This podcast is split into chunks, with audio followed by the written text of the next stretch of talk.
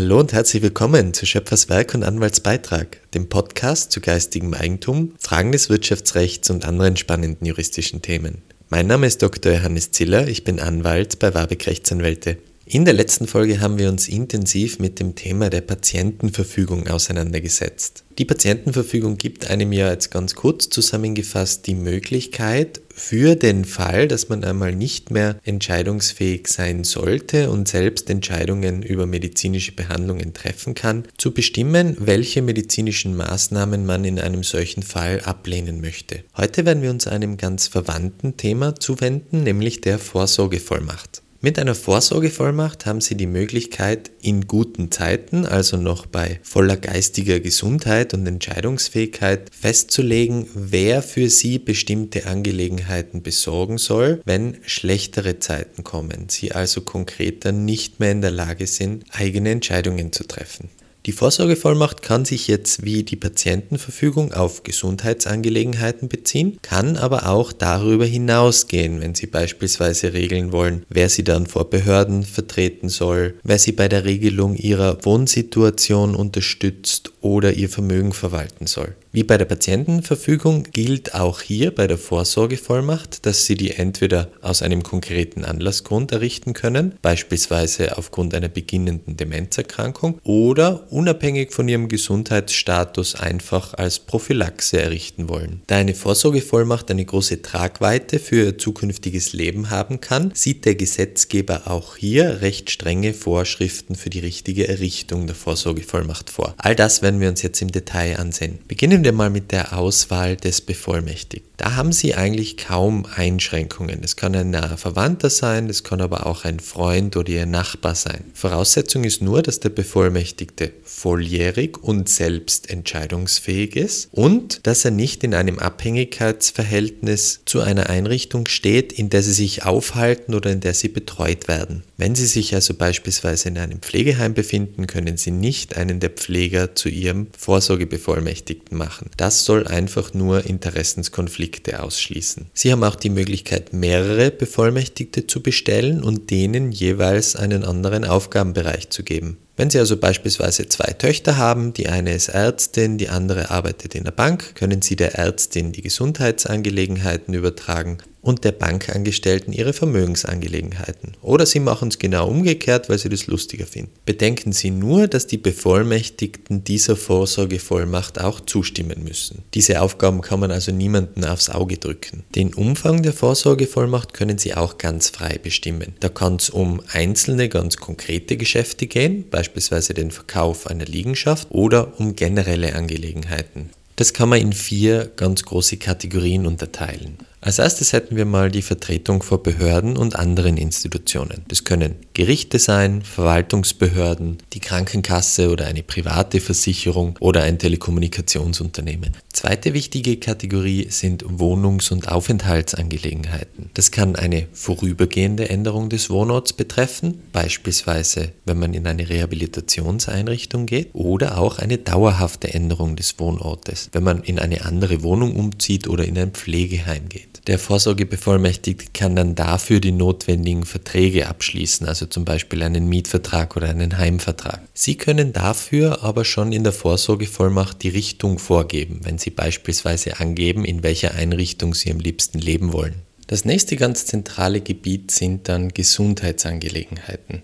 Diesen Themenkomplex kennen wir schon aus der Patientenverfügung. Wo liegt aber jetzt der Unterschied? Bei der Patientenverfügung bestimmen Sie selbst vorab, welche medizinischen Behandlungen Sie ablehnen. Bei der Vorsorgevollmacht trifft dann der Bevollmächtigte die Entscheidung. Das kann der Bevollmächtigte aber auch nicht rein willkürlich machen, sondern er hat sich nach ihrem mutmaßlichen Willen zu orientieren. Auch wenn sie selbst nicht mehr entscheidungsfähig sein mögen, muss der Bevollmächtigte aber trotzdem die Angelegenheit mit ihnen besprechen, sofern das noch möglich ist. Wenn da kein Konsens erzielt werden kann, wird das Gericht mit einbezogen.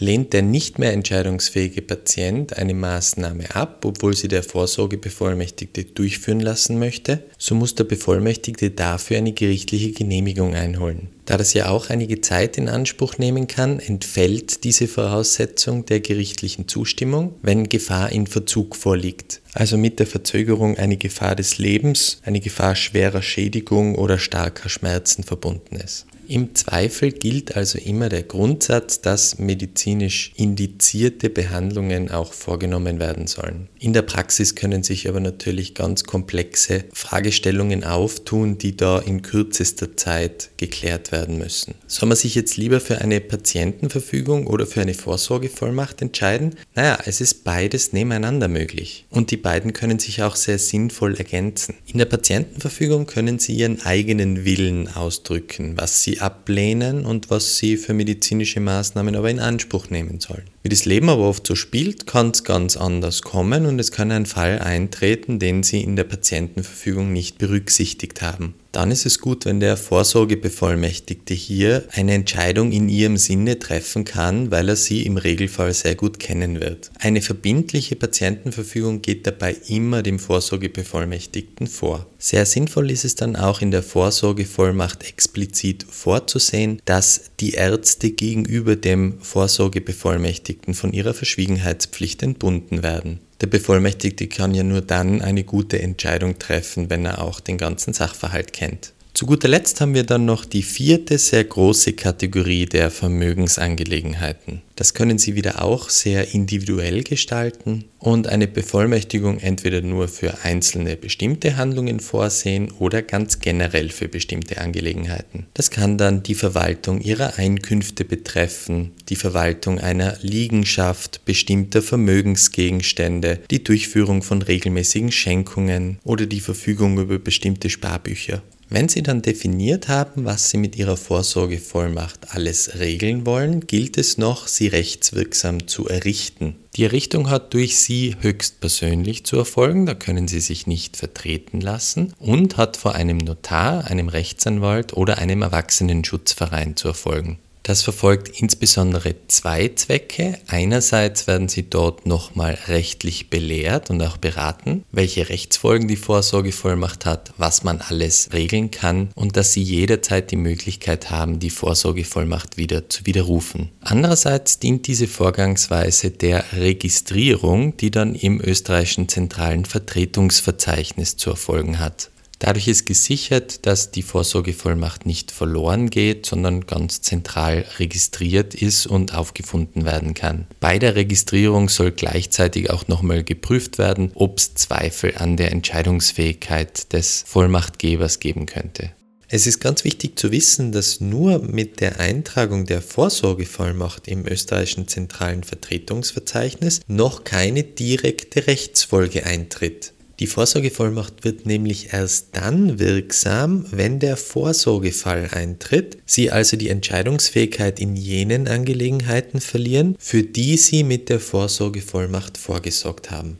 Zur Bescheinigung des Verlusts der Entscheidungsfähigkeit braucht es dann auch wieder ein ärztliches Zeugnis. Ein Arzt muss also bescheinigen, dass Sie in bestimmten Angelegenheiten nicht mehr in der Lage sind, selbst Entscheidungen zu treffen. In einem solchen Fall muss dann der Vorsorgebevollmächtigte mit Ihnen zu einer Errichtungsstelle gehen, also wiederum Notar, Rechtsanwalt oder Erwachsenenschutzverein und dann wird im österreichischen zentralen Vertretungsverzeichnis der Vorsorgefall eingetragen. Damit ist die Vorsorge Vorsorgevollmacht dann wirksam und der Bevollmächtigte kann für Sie Entscheidungen treffen. Anders als eine Patientenverfügung ist eine Vorsorgevollmacht nicht befristet. Sie müssen also nicht darauf achten, die Vorsorgevollmacht regelmäßig zu erneuern, wenn sie einmal eingetragen ist. Solange Sie entscheidungsfähig sind, haben Sie aber auch die Möglichkeit, die Vorsorgevollmacht jederzeit zu widerrufen oder abzuändern. Dafür ist es aber wiederum notwendig, dass Sie das auch bei einer Eintragungsstelle im Register eintragen lassen. Die Vorsorgevollmacht endet, wenn entweder die vertretene Person oder der Bevollmächtigte verstirbt oder wenn sie ein Gericht mit Beschluss beendet, beispielsweise weil der Vorsorgebevollmächtigte nicht zum Wohl der vertretenen Person handelt. Außerdem kann sie durch Kündigung des Vorsorgebevollmächtigten, durch den erwähnten Widerruf oder beim Wegfall des Vorsorgefalls wieder enden, wenn sie ihre Entscheidungsfähigkeit also wiedererlangen sollten. Damit haben wir die wichtigsten Eckpfeiler einer Vorsorgevollmacht behandelt. Falls es dazu noch Fragen geben sollte, stehe ich Ihnen immer gern zur Verfügung. Wir freuen uns auch über Feedback, Fragen und Anregungen zum Podcast unter der E-Mail-Adresse podcast.warbeck.at.